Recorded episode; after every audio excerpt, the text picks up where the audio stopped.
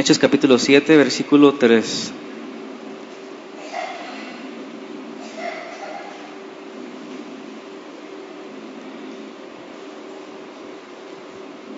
Sermón número 44. 44 se llama Vivir por fe. Amén. ¿Ya apuntaron? ¿Me prometen que por lo menos no, se les va a olvidar el título al salir de, esa puerta?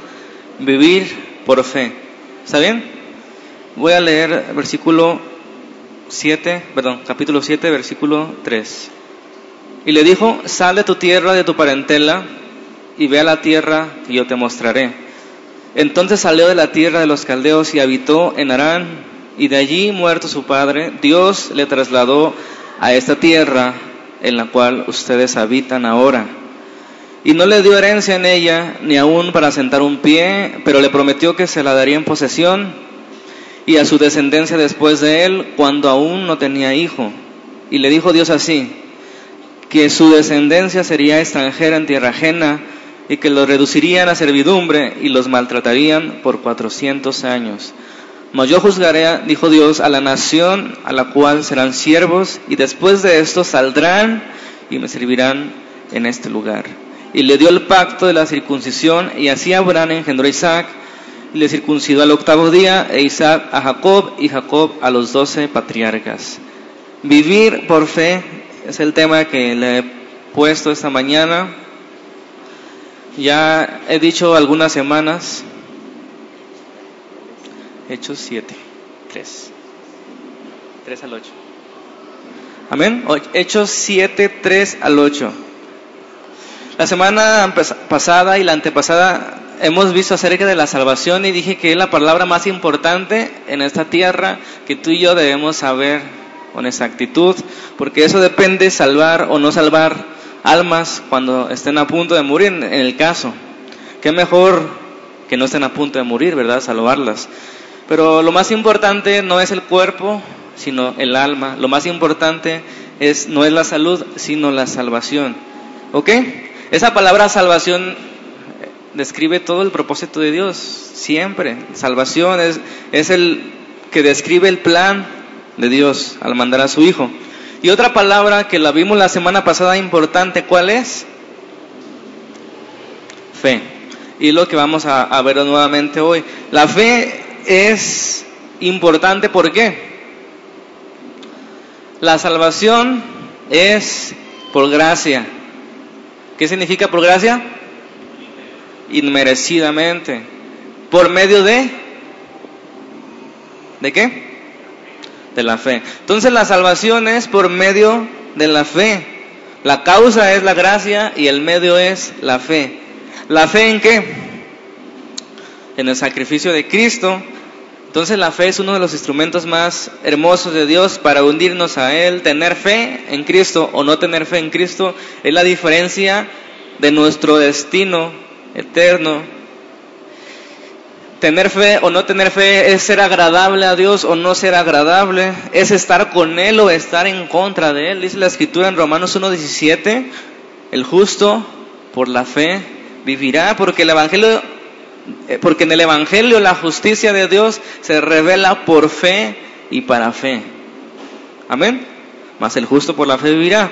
La semana pasada entonces vimos que la vida de Abraham, ese llamamiento que Dios le hace a Abraham, describe lo que es la fe y lo que es la vida cristiana. La semana pasada vimos que Dios, perdón, que Abraham número uno creyó al Dios verdadero, porque no basta solamente con creer en un Dios, basta con creer en el Dios verdadero. Muchos dicen creer en Dios y creen en otro Dios que se han hecho a su imagen y, y lo que ellos piensan. Pero Abraham creyó en el Dios verdadero que se le apareció y Abraham, número dos, creyó a pesar de tener todo en su contra. Él era un viejo de 100 años, su esposa estaba estéril de casi 100 años, no tenía hijo y Dios le prometió que de su descendencia iba a ser una nación. Entonces creyó a pesar de todo. Él creyó la palabra de Dios, número tres.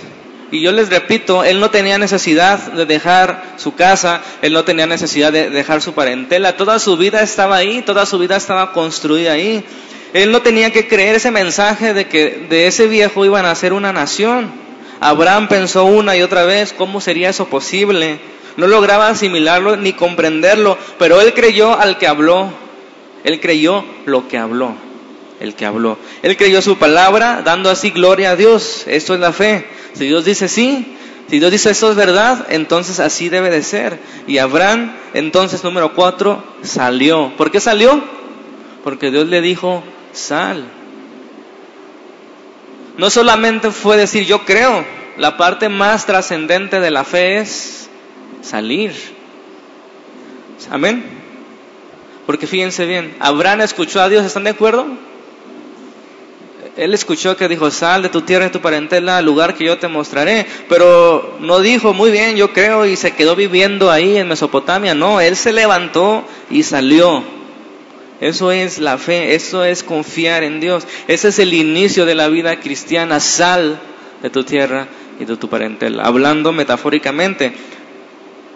Spurgeon contaba una ilustración acerca de lo que es la fe y él dijo, Supongamos que en el aposento alto de una casa se está incendiando, ya se los había leído, la gente se arremolina en la calle, una criatura se encuentra en la habitación en llamas, ¿cómo escapará? No puede saltar abajo, moriría de inmediato. Un hombre abajo, fornido o fuerte, exclama, salta a mis brazos. Una parte de la fe es creer que el hombre está ahí.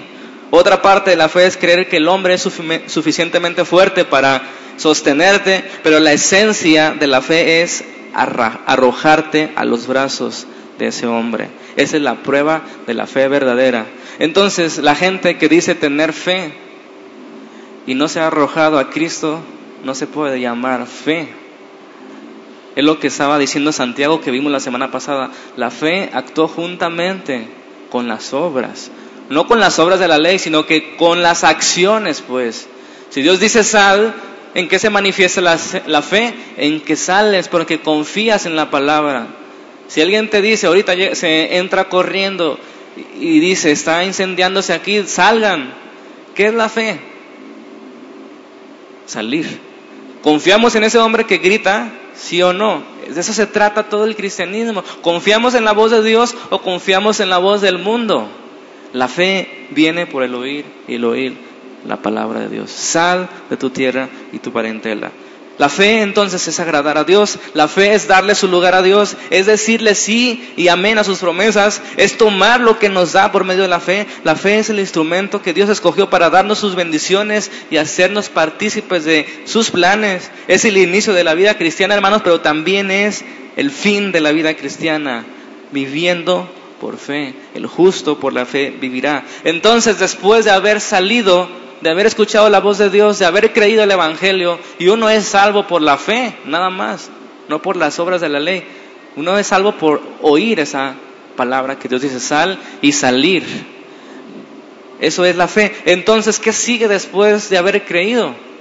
¿Qué siguió para Abraham después de haber salido de donde Dios le dijo que saliera? Es una gran pregunta y es fundamental que comprendamos qué sigue. Porque no podemos simplemente ir al mundo y decirlos, acepten a Cristo y dejarlos allí. Por eso evangelizar es un compromiso muy grande de hacer discípulos, de llevarlos a la puerta del perdón, a los pies de Cristo, pero para que sigan continuando por el camino, para que anden, para que vivan por fe.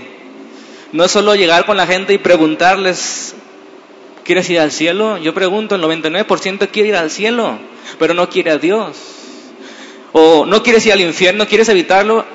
El 99% de la gente quiere evitar el sufrimiento, pero no quiere de Dios. Si se dan cuenta, no es solamente hacer preguntas. Lo más importante que nosotros tenemos para ofrecerles cuando ofrecemos el Evangelio es la vida que Dios nos ofrece. Para Abraham no solamente fue sal de tu tierra y termina todo el cristianismo, no. Lo más importante iba a venir para Abraham. Ve a la tierra que yo te mostraré. ¿Están de acuerdo con eso?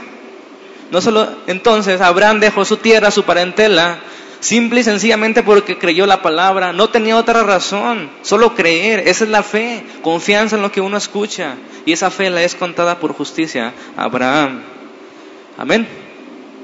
Dios llama, Dios habla, entonces la fe es una reacción.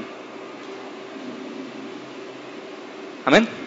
Dios habla, sal de tu tierra y tu parentela. ¿Qué es la fe? Una reacción a la palabra de Dios. Por eso la, la, Biblia dice, la fe viene por el oír.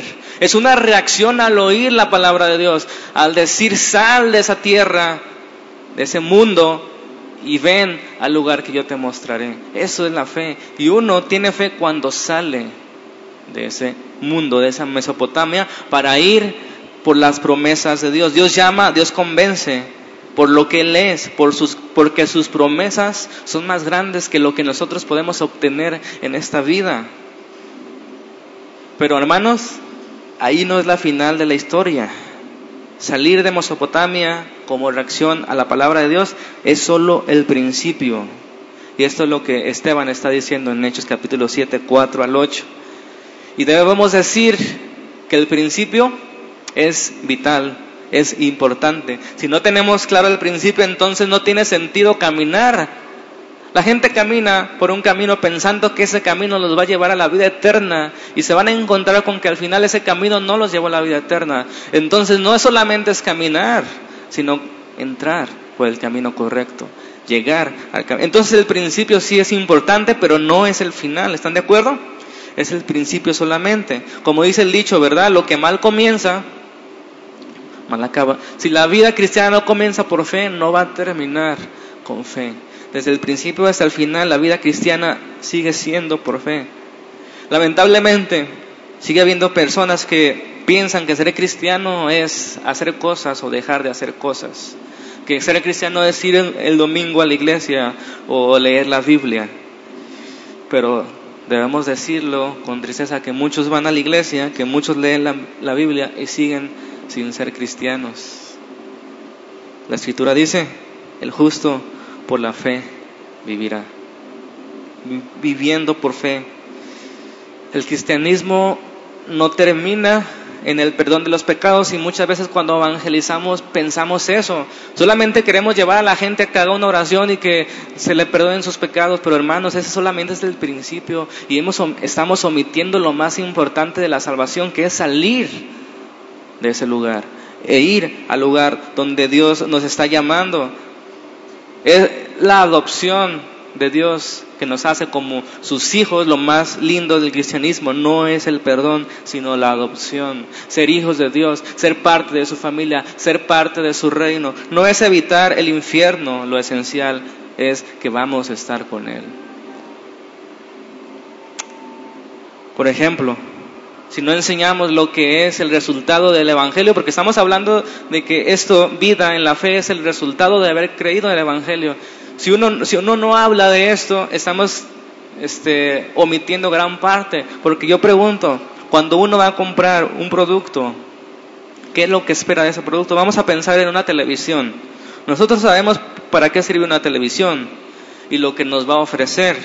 La compramos, la llevamos a la casa, la ponemos en un buen lugar. ¿Para qué la compramos? Es una buena pregunta. ¿Para qué compras una televisión? Tú esperas un resultado, por eso la compraste, ¿no es así? Entonces, usted tendría todo el derecho, si no prende la televisión, de ir a la tienda y decirle, ¿sabes qué? No sirve tu televisión. O sería un poquito más tonto comprarla y tenerla de adorno. Créanme que hay adornos mucho más baratos que una televisión. Entonces, hermanos, si el Evangelio no nos saca de esa vida, no es el Evangelio. El Evangelio, el, la, lo que sirve el Evangelio, el fin del Evangelio es que nos saca de esa vida y nos lleva a una mejor, una tierra que fluye leche y miel. Tenemos que preguntar para esto, ¿por qué entonces murió Cristo en la cruz?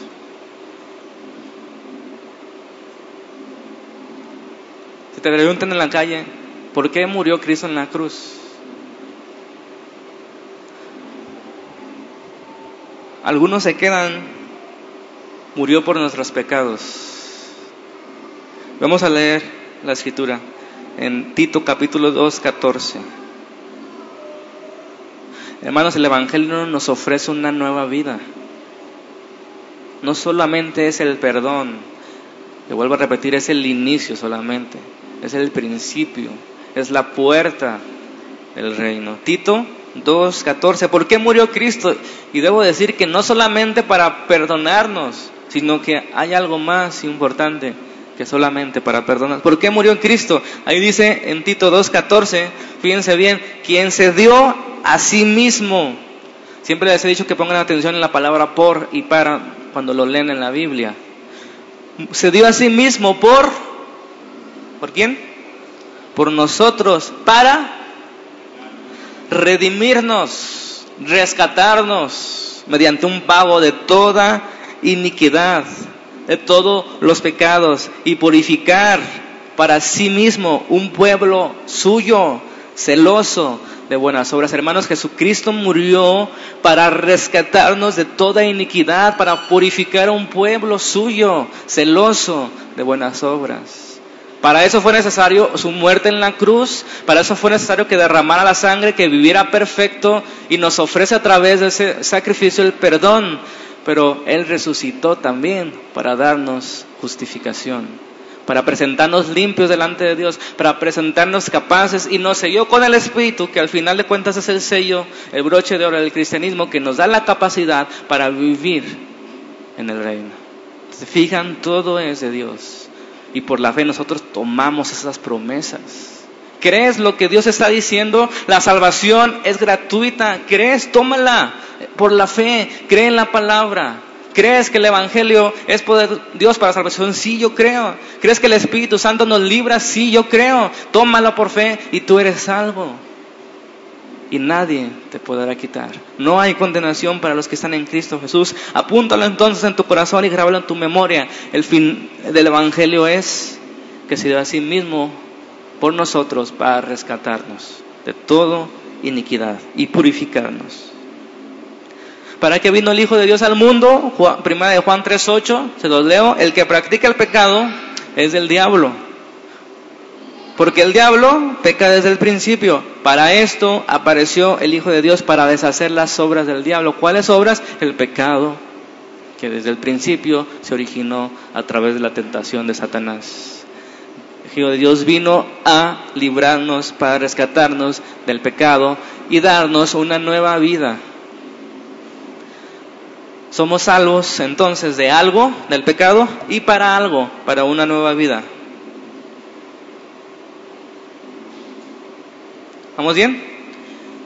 Incluyendo esta idea, el perdón de los pecados es la puerta del reino, de un palacio. Pero hermanos, ¿quién que ha sido invitado al palacio del rey se queda en la puerta? Pásate, vive el reino. Nosotros no nos quedamos en la puerta, no nos quedamos en el perdón, sino tomamos lo que está adentro, que es la vida abundante de la que Juan, el apóstol, escribe las palabras de Jesús. He venido para que tengan vida y vida en abundancia. Entonces, vamos a ver rápidamente cuatro características de la vida de Abraham, que es cuatro características de la vida cristiana. ¿Para qué fue llamado Abraham? ¿O qué es vivir por fe? Vamos a ver cuatro cosas que nos ayudan a saber qué es vivir por fe o viviendo por la fe. Número uno, Abraham salió para vivir una vida centrada en Dios. Y eso es el principio. Versículo 2 de, siete, capítulo 7 de Hechos se los leo. Y él le dijo, varones hermanos y padres, oíd, el Dios de la gloria apareció a nuestro padre Abraham estando en Mesopotamia antes que viviera en Arán y le dijo, sal de tu tierra y tu parentela y ven a la tierra que yo te mostraré, dice el Señor. Cuando Dios se le aparece a Abraham, hermanos, todo cambió para Abraham. Abraham descubrió que su vida había sido un error y que las causas de sus problemas era que él estaba separado de Dios. De hecho, el mensaje de toda, todo el Antiguo Testamento, hermanos, se resume en que la vida sin Dios es una vida sin propósito, sin chiste en mexicano. Que no podemos encontrar la verdadera felicidad apartados del Dios que nos creó. Dios nos creó con ese vacío para que sea llenado solamente por Él. Nos falta algo que se llama Dios. El hombre no puede ser feliz aparte de Dios. Abraham entonces descubrió que la vida centrada en Dios y controlada por Dios era lo mejor que le podía pasar. Y yo creo que se imaginen esto, hermanos.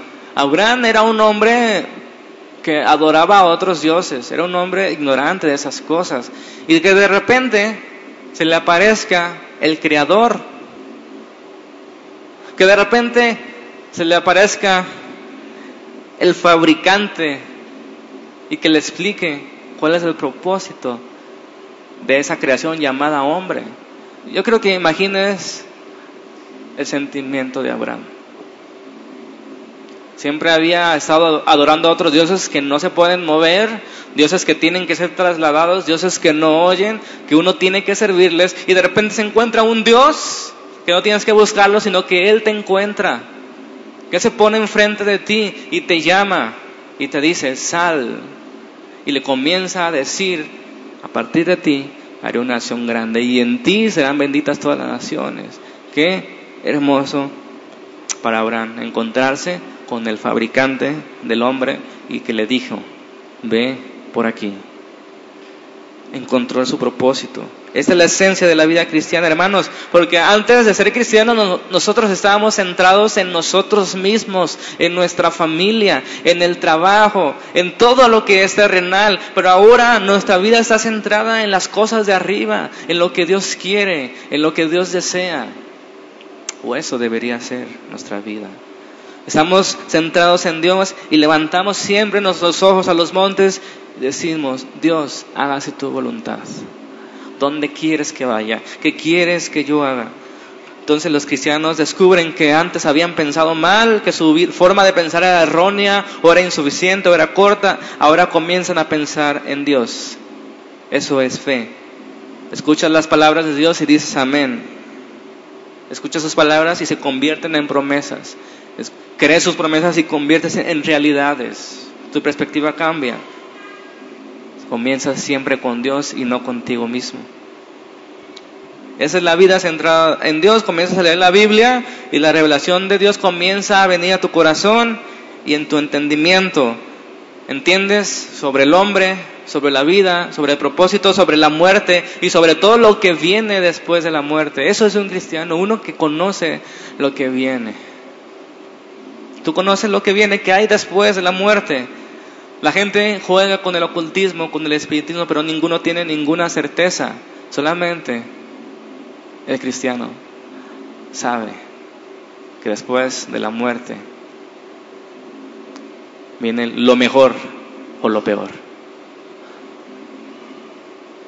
Un cristiano se ha dado cuenta que no puede confiar en sí mismo, sino que se somete a las ideas de Dios. Abraham cuando se encontró con Dios ya nada le importaba sino lo que Dios decía. Él tenía su vida planeada, él tenía sus propósitos, vivir lo que le quedaba, tenía sus negocios, tenía sus ocupaciones, pero ya nada más importó cuando el Creador le dijo sal de tu tierra. ¿Qué podría importar si el Creador te dice algo diferente a lo que tú habías pensado? ¿Qué son nuestros caminos y nuestros planes comparados con los de Dios? ¿Se dan cuenta? Esa es la vida cristiana. Te das cuenta que no se compara tus caminos, que no se comparan tus ideas, que no se comparan tus propósitos, que hay algo más alto, que el mismo Dios que creó todo lo maravilloso que vemos es el que nos está llamando a vivir una mejor vida. Y que mientras que lleguemos a aquella vida vamos a sufrir. Número dos, una vida apartado del mundo es el llamado. Una vida centrada en Dios y una vida apartado del mundo o de Mesopotamia, como aquí dice el texto. Cuando una vida se centra en Dios, hermanos, automáticamente es una vida que se aparta del mundo. Dice la escritura, que dice, quien es amigo del mundo, automáticamente se constituye enemigo de Dios y Dios no nos conviene como enemigo. Una vida centrada en Dios automáticamente se convierte en una vida apartada del mundo. El texto dice en el versículo 3, y le dijo, sal de tu tierra y tu parentela y ve a la tierra que yo te mostraré. En el versículo 8, y le dio el pacto de la circuncisión. El llamado del cristianismo es salir de Mesopotamia e ir a una tierra que fluye leche y miel. La circuncisión era una señal de consagración, de apartarse, de separarse del mundo, de distinguirse del mundo. Dios comenzó a formar un pueblo y el llamado, hermanos, a, e, ese pueblo que Dios está formando es a salir del mundo y entrar a su reino. ¿Qué significa salir del mundo? ¿Que nos vamos a convertir en monjes allá en las montañas? No, no significa eso y muchos pensaron eso en el siglo 3 y 4 de la iglesia. Se separaron, se creó los monasterios y se fueron allá los monjes y las monjas a separarse del mundo. Eso no es lo que quería decir Jesucristo. Jesucristo dijo, no los quites del mundo, solamente guárdalos del mal. Y yo oro por ellos y por los que van a creer por la palabra de ellos. Guárdalos en tu verdad, santifícalos en tu verdad. Y nosotros, hermanos, sabemos cómo son las personas del mundo porque nosotros así éramos. Éramos como ellos, pero fuimos limpiados, fuimos renovados por Cristo, por su Espíritu. Entonces la circuncisión a Abraham, esa señal que se le dio, era una señal que apuntaba a una circuncisión espiritual del corazón que vendría después. Quien se dio a sí mismo por nosotros para redimirnos, rescatarnos de toda iniquidad. Hermanos, no, no hay algo peor que ser un cristiano fariseo. Pensar que somos mejores que los demás. Porque la gloria es del Señor. Si Él nos dio el Espíritu, si Él nos dio el perdón, ¿por qué nos vamos a gloriar nosotros? Nosotros no somos mejores que ellos, simplemente Dios tuvo misericordia de nosotros. Y nosotros debemos tener misericordia de aquellos que no han encontrado esta vida, que siguen viviendo en Mesopotamia. Los cristianos son tentados, los cristianos caen y sin embargo siempre saben que están mal y nunca pueden librarse de esa lucha contra el pecado. Si tú eres cristiano, bienvenido a la lucha contra el pecado todos los días de nuestra vida. La marca del cristiano no es que deja de pecar, es su actitud en contra del pecado. Y va creciendo, y va creciendo.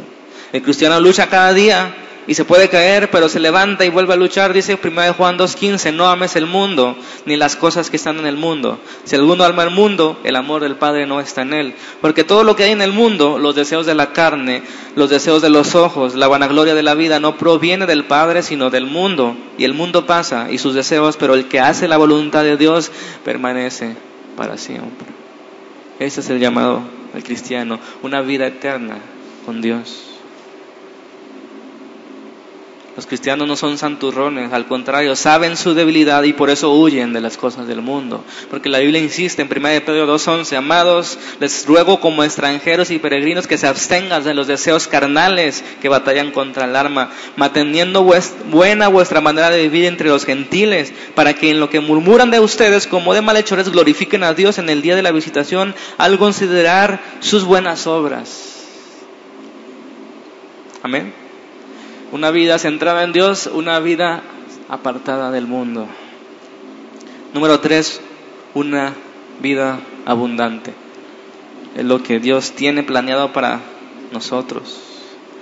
Hasta ahorita parece que el cristianismo todo es sufrimiento, todo es negativo. Sal de ahí, abstente de esto, aléjate de aquello, huye, no hagas. Y muchas no cristianos al considerar estas cosas o este llamado no quieren saber nada del cristianismo, pero no saben que esa abstención de esas cosas es porque vamos por unas mejores, unas que no se corrompen con el moho. Los tesoros no son en la tierra, dijo Jesús, no hagan tesoros en la tierra, donde la polilla y el moho las destruyen, hagan tesoros en los cielos donde nadie se las puede quitar y nosotros vamos por esas cosas. La vida cristiana no es un sufrimiento. Es una lucha, claro que sí, es una lucha, pero la bendición está no en dejar esas cosas, sino en la vida que nos encontramos al ir a Dios, al creador de las cosas. Entonces decir que el cristianismo solo es abstenerse de cosas es decir una gran mentira. Dios dice, sal de tu tierra y tu parentela y ve al lugar que yo te mostraré. Lo mejor siempre está por venir. Si en la carne hemos disfrutado de esta vida, de la vanagloria, de los deseos de los ojos, imagínense, hermanos, qué será disfrutar en la plenitud de Dios sin el pecado. la verdadera felicidad. Si el hombre llega a experimentar gozo y cierta felicidad en este mundo por el placer y el pecado, no saben lo que nos espera cuando seamos librados del pecado, porque el, pecado es una obra de Satanás, y a eso vino el Hijo de Dios, a deshacer esas obras. Y cuando estemos allá, ya no habrá pecado, ya no habrá muerte, ya no habrá dolor, y todo será vida en abundancia, porque estaremos con el Señor. Eso es la esperanza del cristiano, ese es el motor. Cuando, tengas aflicciones, cuando tengas dificultades, cuando no encuentres propósitos, acuérdate que tu vista debe estar allá arriba. Tu camino es lo que te espera allá, al final. Abraham creyó sin saber a dónde iba. Nosotros sabemos a dónde ibas. Cuánto más no debemos de creer y caminar con fe, andar en fe, aunque las cosas sean oscuras, aunque todo diga que no es cierto, aunque la gente se burle, aunque haya aflicción, debemos caminar porque si Dios dijo, Dios hará. Eso es la fe. Y debemos pedirle una y otra vez, Señor, aumentanos la fe. Mira la vida de Abraham, cómo la comenzó a vivir él salió de su tierra y su parentela donde tenía todo construido, toda su vida planeada, pero hermanos, él se acercó a Dios. La Biblia dice que era el amigo de Dios, hablaba con él, con el Todopoderoso. Dios le amaba, Dios le daba propósitos, Dios le daba promesas, revelaciones. ¿Ustedes creen que hay algo mejor que eso? No era tener una relación con tu artista favorito o con el deportista famoso de estos tiempos. No, era Dios, el gran yo soy, el creador. Estaba con Él, eran amigos. Esa es la maravilla de la vida cristiana. Una nueva vida, una vida limpia, una vida plena en contacto con el creador. Eso nos debe levantar cada día con ánimos. Mi Dios, el que creó todos los cielos, se va conmigo, está conmigo. Si, si Dios es con nosotros, ¿quién es contra nosotros? No hay nada comparable con la vida cristiana.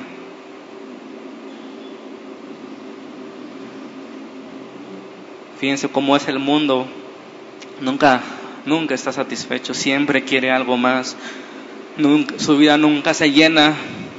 Esa vida de la cual eres dependiente del dinero, de los placeres. Si no tienes dinero no puedes comprar placeres. Si no tienes placeres no puedes ser feliz. Y la gente siempre anda buscando más. Y la gente que tiene todos los millones del mundo no está llena, no es feliz, siempre tiene preocupaciones. Pero hermanos, por el contrario, el cristiano, sin tener una sola moneda, está feliz.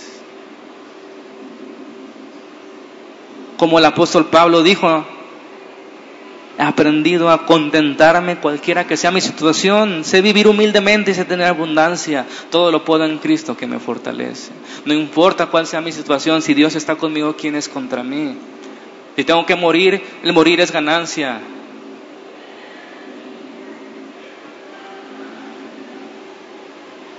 El mundo, el dinero y todo lo que Él ofrece no se puede comparar, hermanos, con conocer a Dios, con estar cerca del autor y creador, el hacedor de todo, compartiendo una vida con Él.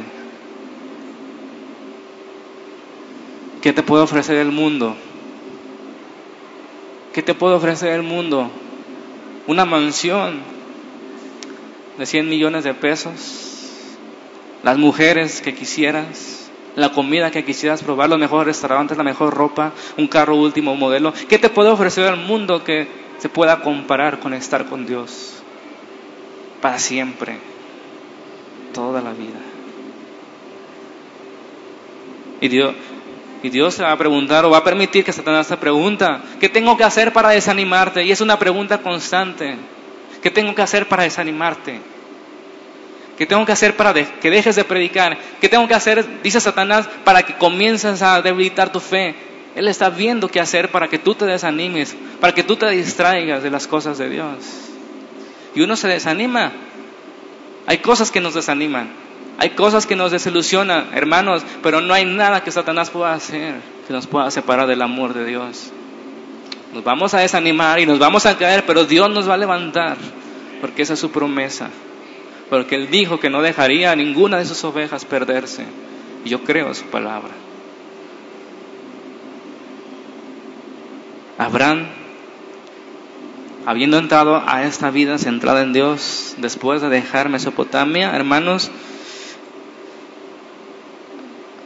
vinieron las pruebas.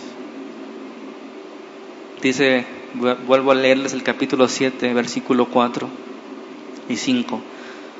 Entonces salió de la tierra de los caldeos y habitó en Arán. Y de ahí muerto su padre, se trasladó a esta tierra en la cual ustedes habitan. Le está hablando a los judíos. Fíjense bien, no le dio herencia en ella, ni aún para asentar un pie, pero le prometió que se le daría en posesión y a su descendencia después de él, cuando aún no tenía hijos. Ese es el secreto de la vida cristiana, descansar en sus promesas. Va a venir, va a venir su palabra. Dios dijo, Él hará. Abraham salió, dejó todo y por mucho tiempo parecía no haber tenido nada. Dudas. Oye, pues yo dejé todo, Señor. He dejado mi parentela, he dejado mi... ¿Por qué no veo frutos? ¿Por qué no veo tus promesas? No estamos listos para recibirlas. 25 años pasaron. 25 años pasaron y Abraham quiso ayudarle a Dios. Sara quiso ayudarle a Dios. Bueno, Dios dijo que mediante un hijo vamos a tener la descendencia. Échate a mi sierva, le dijo Sara. Y Abraham, bien obediente como somos los hombres con las esposas, se echó a su sierva. Nació Ismael, ya conocemos la historia del Medio Oriente, siempre estuvo en guerra con Israel, porque Abraham le quiso ayudar a Dios. No te desesperes, si Dios dijo de tu vida, Dios va a hacer, aunque pasen 25 años, aunque pasen 40 años en el desierto, Dios lo va a hacer. Eso es la fe, confiar en sus palabras. Abraham no tenía nada, no tenía hijo, pero confiaba, se fortaleció en la fe. Hermanos, por eso muchos rechazan la vida cristiana porque llegan y no ven nada. Dice la escritura, la semilla cayó entre pedregales y la raíz fue de corta duración y se secó. Cuando vinieron las aflicciones, cuando vinieron las pruebas. Pero el que fue sembrado en un buen corazón, en buena tierra, da fruto a su tiempo, no al nuestro, al 30, al 60 y al 100. Abraham no dio fruto al instante. Pasaron 25 años, estuvo aprendiendo, donde estuvo confiando en Dios.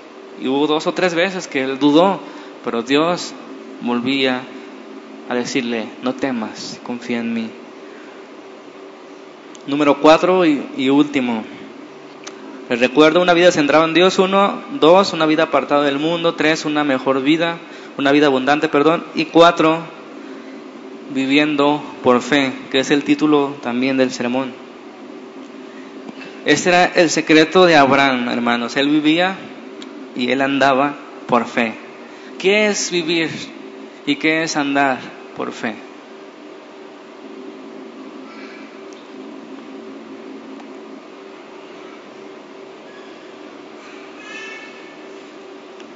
Les voy a recordar un pasaje de la escritura que dice, no por vista andamos, sino por fe. Entonces la fe muchas veces es contrario a lo que ven nuestros ojos. No es irracional, no, pero es algo difícil de creer. ¿Por qué era difícil? Así como en Abraham. ¿Quién iba a pensar? O si Abraham le contaba a sus vecinos, se me apareció Dios y me dijo que iba a ser una nación de mí. ¿Quién le iba a creer? Oye, tiene 100 años, viejito, cenaste muchos tacos al pastor. ¿Quién le iba a creer? Nadie le iba a creer. Eso es el cristianismo. ¿Quién puede creer que después de esa vida hay una muerte? ¿Quién te lo puede asegurar? Te pueden decir ahí afuera. Tú disfruta la vida, vive la vida. Ese es el cristianismo, cosas que no se pueden creer en los sentidos naturales. Pero si Dios dijo, Dios hará. Dos mil años de historia del cristianismo, gente que siempre ha creído esta palabra, que ha estado dispuesta a morir por esta palabra. Avalan. Pero no importa quién diga, no importa si un famoso dice que Dios existe, lo que importa es que Dios dijo. Amén. Muchas veces entonces queremos actuar como Abraham con, con esa sierva. Queremos mejorar el cristianismo, y le decimos a la gente, cree en el Señor Jesucristo y nunca tendrás problemas. ¿verdad? Que a veces decimos así, no, no, sea, no os hagáis. A veces así decimos, nunca tendrás problemas, nunca tendrás preocupaciones, todo estará bien, hermanos, pero eso no es verdad. No fue así para Abraham, no fue así para la mayoría de los cristianos, no será así para nosotros. Jesús dijo, en el mundo tendrán aflicciones, pero confíen, yo he vencido al mundo. Abraham era un hombre como tú y como yo, no tenía nada de raro o diferente. Él, él lo tenía todo antes de Dios. Todo lo que el hombre puede desear. Tenía una familia, tenía propiedades, tenía un hogar. Era un hombre rico. Pero Dios le dijo que saliera y salió. Dios le dijo que de él haría una nación y él creyó. Sin embargo, Abraham no veía ninguna nación en muchos años, ni siquiera tenía hijo y aún así creyó. Después siguió caminando donde Dios le dijo y se surgieron enemigos, enemigos que querían destruirlo y matarlo y quitar todo lo que tenían, hermanos. ¿Cómo no iba a tener temor? ¿Cómo no iba a dudar Abraham de la palabra de Dios? Y todo apuntaba que no era cierto. Pero él creyó, se fortalecía. Y Dios le dijo en Génesis 15.1, no temas, Abraham, yo soy tu escudo y tu galardón será sobremanera grande. Yo te quiero preguntar, ¿tú crees esas palabras? Cuando te encuentres en aflicción, en oscuridad, el Señor te dice, no temas, yo soy tu escudo y tu galardón será grande. Yo soy tu fortaleza, yo soy tu escudo.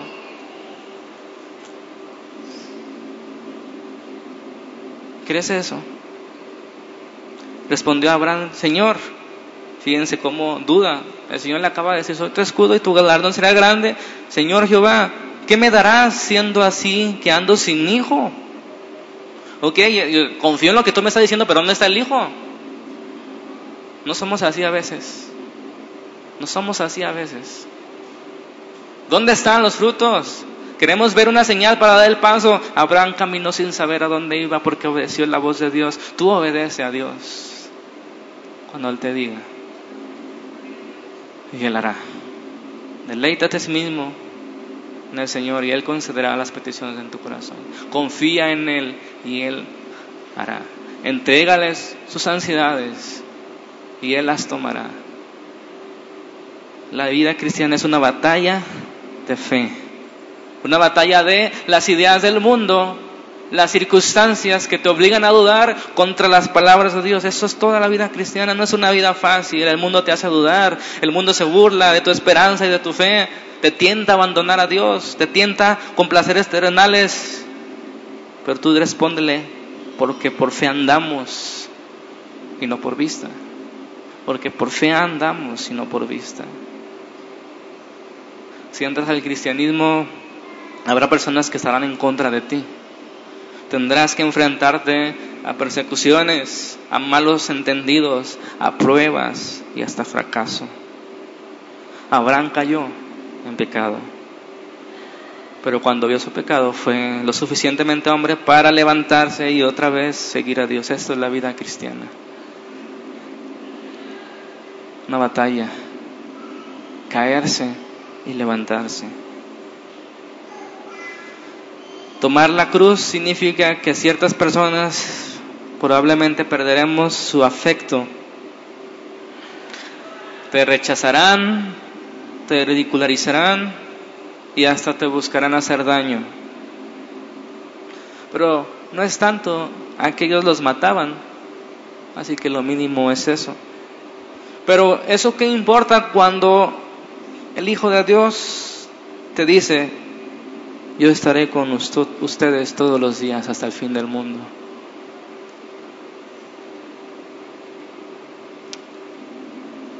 Amén. La vida de Abraham nos enseña lo que es la vida cristiana, lo que es andar por fe. Vuelvo a repetir, todo parecía contradecir la promesa de Dios, pero él siguió creyendo porque Dios lo había prometido Dice, acompáñenme a Hebreos 11, por favor.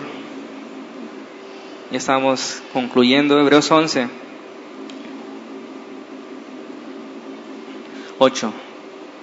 Ese capítulo de Hebreos 11 es el capítulo de la fe, ¿verdad? Si se lo sabían. Si quieren entender más qué es la fe, pueden leer este capítulo 11.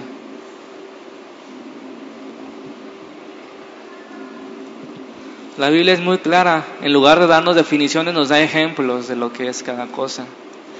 Dice, versículo 8 de Hebreos 11, por la fe Abraham, siendo llamado, ¿qué dice ahí? Obedeció para salir al lugar que había de recibir como herencia. Y salió, fíjense bien, su raya eso, salió sin saber a dónde iba.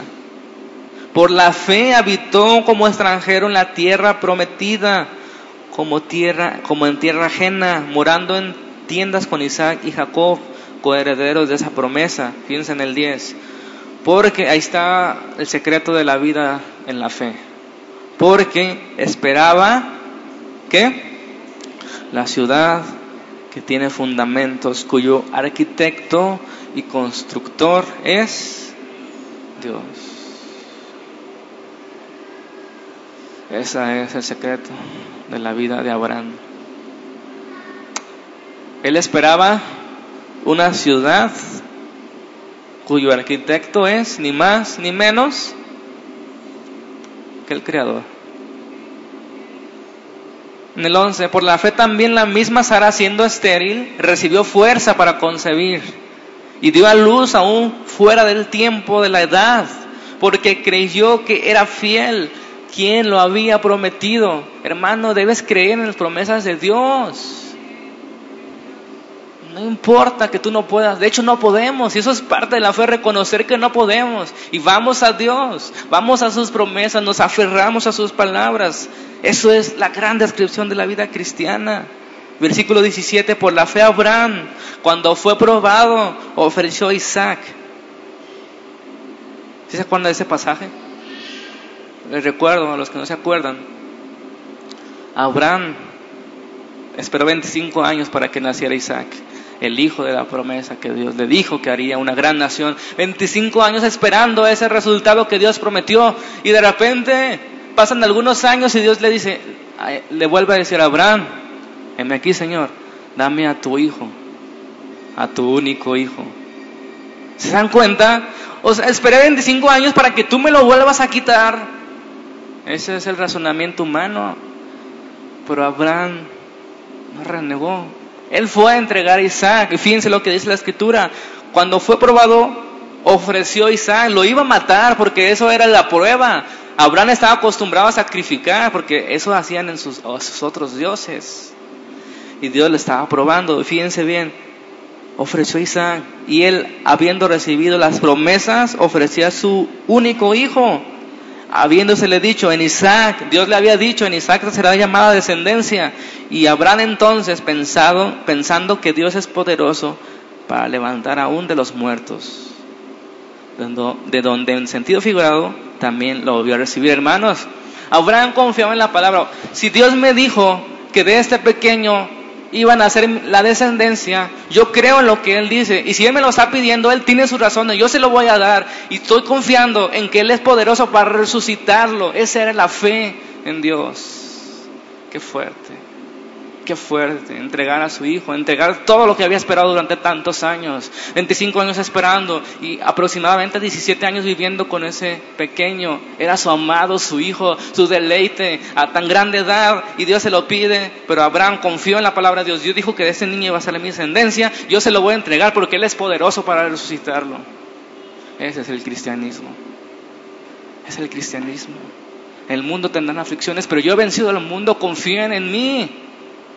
Yo estaré con ustedes todos los días hasta el fin del mundo. Vayan y prediquen el Evangelio. Yo les daré lo que tienen que decir. Solo vayan y prediquen. Confíen en mí. Confíen en el Espíritu que les he dado. No se callen. Ustedes no son fuertes. Yo soy el fuerte. Hablen. Ese es nuestro llamado. Vivir por fe es siempre poner nuestra vista en lo que ha de venir, en lo que Dios ha prometido. Y eso es una prueba que tendríamos que hacernos todos los días, hermanos. ¿Estamos viviendo para este mundo o estamos viviendo para el mundo que ha de venir? Cuando estés estresado, cuando estés afanado, cuando estés triste, pregúntate, ¿estoy viviendo para este mundo o estoy viviendo para el mundo que ha de venir? Porque estos hombres que lo mataban, se gozaban, los golpeaban, se gozaban, se alegraban porque eran tenidos por dignos de padecer por el nombre de Jesucristo, porque no vivían para este mundo, vivían para el que viene. Y nosotros estamos tan preocupados en este mundo que nos olvidamos muy seguido de lo que viene versículo 14 del 13, Hebreos 11.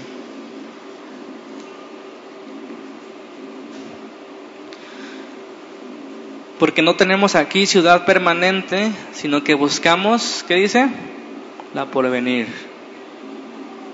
Hebreos 13, 14.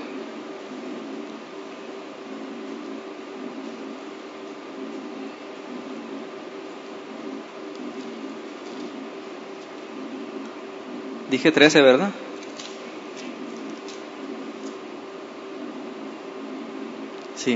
Amén. Porque no tenemos aquí ciudad permanente, sino que buscamos la porvenir. El, el mundo, hermanos, está en contra de Dios y lo estamos viendo en estos días. Y Dios está contra el mundo.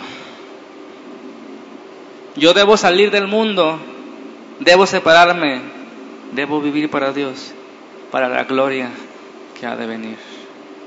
El mundo está llegando a un tiempo donde a lo malo le llaman bueno y a lo bueno le llaman malo. Hermanos, pero el mundo pasará, sus deseos, sus pensamientos. El cielo y la tierra pasarán, pero las palabras de Dios permanecen para siempre. Y el que hace la voluntad de Dios permanece para siempre. Si queremos conocer más de Dios, si queremos ser guiados por Él, si queremos tener sus bendiciones y andar con Él, entonces debemos de comprender que debemos poner fin a ciertos aspectos de la vida en este mundo y mantener la vida, perdón, la mirada en la gloria que ha de venir. Ese es el cristianismo. Nos prepara para la vida que viene y nos da fortaleza para seguir caminando por esta. ¿De qué sirva el hombre que ganara, si ganara todo el mundo, si al final perdiera su alma? Y al final de nuestros días en esa tierra no te puedes llevar nada sino tu alma.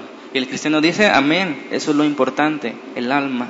Por eso caminan firmemente, por eso andan por fe y no por vista, por eso mantienen su mirada fija en esa ciudad que ha de venir, la ciudad donde Dios es el arquitecto y el constructor. ¿Por qué la seguimos? ¿Por qué seguimos a Dios?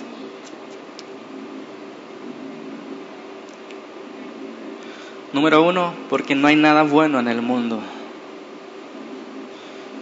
Solo injusticias, solo maldades, desesperanzas y una vida sin propósito. ¿Por qué la seguimos?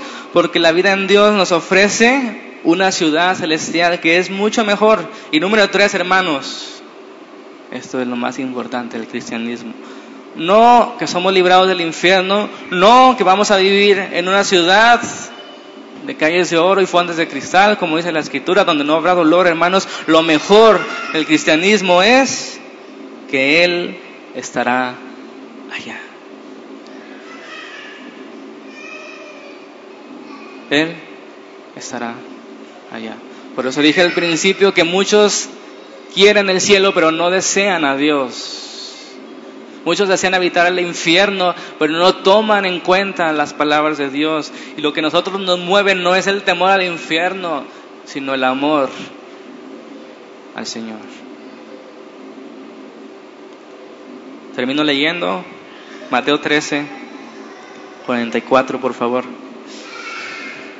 Esta es la vida cristiana. Mateo 13, 44. Cuando estén ahí dicen amén.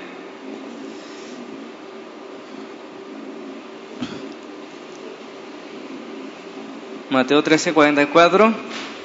Dice ahí la escritura. Además, el reino de los cielos es semejante a un tesoro escondido en un campo, el cual un hombre halla y lo esconde de nuevo y gozoso por ello va y vende todo lo que tiene y compra aquel campo. También el reino de los cielos es semejante a un mercader que busca perlas, que habiendo hallado una perla preciosa, fue y vendió todo lo que tenía y la compró, hermanos. Eso es el cristianismo. Encontramos el gran tesoro Vendemos todo lo que tenemos. Dejamos atrás nuestra tierra y nuestra parentela, el mundo, sus deseos, los deseos de la carne. Y compramos ese tesoro que encontramos. Amén. Nosotros no podríamos convencer a nadie, por eso estamos pidiendo que estén orando esta semana por aquellas personas que tienen pensado invitar. Porque esto es, puede llegar hasta ser ridículo para ellos, pero el Espíritu Santo puede convencerlos y salvarlos. Así que, por favor, hermanos, les voy a pedir, estemos orando ese día que sea un día de salvación para algunos. Con eso habrá valido la pena incluso nuestra propia vida en este, en este mundo. Si uno más conoce al Señor, encuentra este, este tesoro y se deleita en esa riqueza que tenemos. Amén. Vamos a orar. Señor, te damos gracias por este momento que nos regala, Señor, de escuchar tus palabras, lo que dice la Escritura, Señor. Gracias, Padre, porque estamos aquí por tu misericordia, nada es casualidad. Y todo eso, Señor, es demasiado increíble para nosotros, pero nosotros confiamos que tus palabras son verdad y que tú vas a hacer las cosas siempre que tú tienes en control todo, Señor. Yo te pido que bendigas a mis hermanos en esta semana, Señor, en esta batalla de fe que tienen constantemente, que les des fuerza, que les des ánimo, que les des fortaleza, que los sigues en todas las cosas que van a hacer, en las decisiones que van a tomar, Señor, para que juntos podamos darte gloria, Señor. En lugar que vayamos podamos hablar y vivir como tú deseas, Señor, con la capacidad que nos da el Espíritu Santo, Señor. Te, te pedimos, Señor, que prepares este domingo que viene. Nosotros ponemos en tus manos todo, Señor. Tú decides lo que se va a hacer, lo que se va a hablar, cómo se va a actuar, Señor. Pero Padre, que tú tengas misericordia de, de algunos, Señor, de los que van a venir. Te lo pedimos, Padre, en el nombre de Jesucristo. Amén.